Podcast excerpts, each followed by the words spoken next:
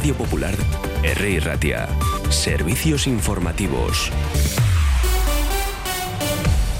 Son las 10 de la mañana, comenzamos recordando que Euskadi está este jueves y también mañana viernes en aviso amarillo por rachas de viento de más de 100 kilómetros hora en zonas expuestas por riesgo para la navegación por olas que podrían alcanzar los 5 metros y por nieve por debajo de los 1000 metros, según nos ha recordado también el Departamento de Seguridad. Incidencias hasta el momento que sepamos escasas. En todo caso, hace un rato teníamos retenciones en el Chorierri, La Avanzada y Max Center por un accidente entre dos vehículos en Erandio. Una persona resultaba herida, tenía que ser trasladada al hospital, pero su estado no reviste gravedad, afortunadamente. Eso ya está solucionado. Ahora lo que tenemos es el AVI 637 a la altura de Leyoa, dirección Bilbao, un camión averiado. Y también a primera hora de la mañana han cerrado las salidas del metro a la Plaza Moyúa por un incendio en una de las escaleras mecánicas. Ocurría sobre las 7 de esta mañana, donde o cuando se desataba una fuerte humareda que obligaba a cerrar las bocas de Elcano y Ercilla, pero el servicio no se ha visto interrumpido y se ha podido acceder a la estación por diputación con absoluta normalidad, que es lo que tenemos en estos momentos. Solo era por contextualizar la situación de incidencias a estas horas.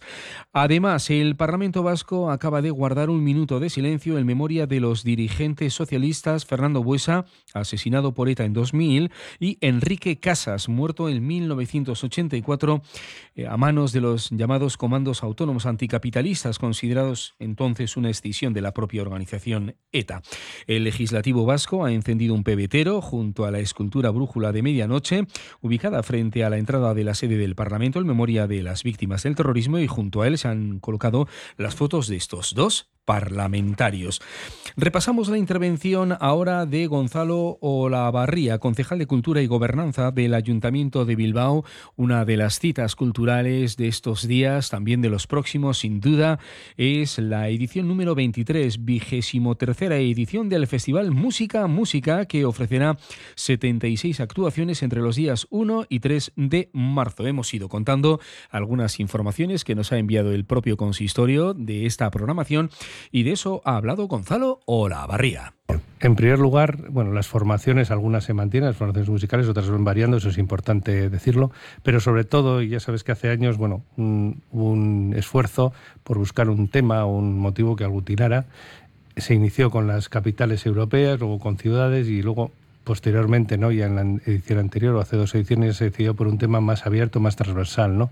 Y este año traemos el mundo de las imágenes, ¿no? intento de unificar lo que es la música con las artes visuales. ¿no?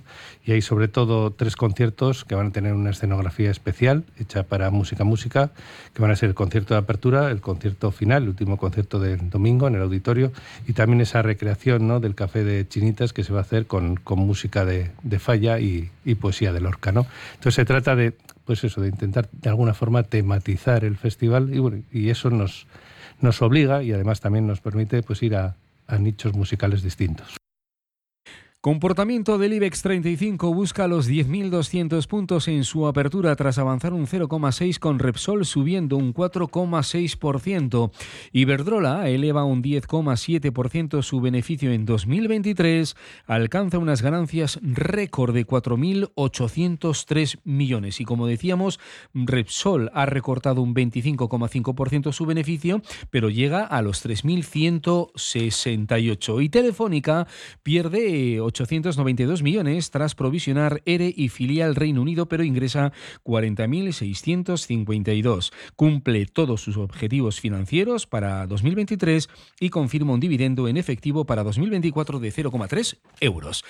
Vamos a terminar como comenzábamos con la situación de tráfico a esta hora de la mañana. Tranquilidad absoluta. Eh, se han solucionado las incidencias que hemos ido contando a lo largo de la mañana, pero ahora lo que tenemos es una presencia de un camión averiado, el AVI 637 a la altura de Leyoa, dirección Bilbao. En el resto se circula con absoluta normalidad, como decimos. Un día de aviso amarillo por el momento, con vientos de más de 100 kilómetros hora en zonas expuestas, en zonas altas, y de 80 en zonas no expuestas en nuestras calles. Y olas de hasta 5 metros de, y nieve, tal, la posibilidad de nieve por debajo de los 1000 metros de altitud. Nada más por el momento, son las 15 minutos de la mañana. A las 11 volvemos con más noticias en el Ratia Radio Popular. Tenemos 16 grados en Bilbao.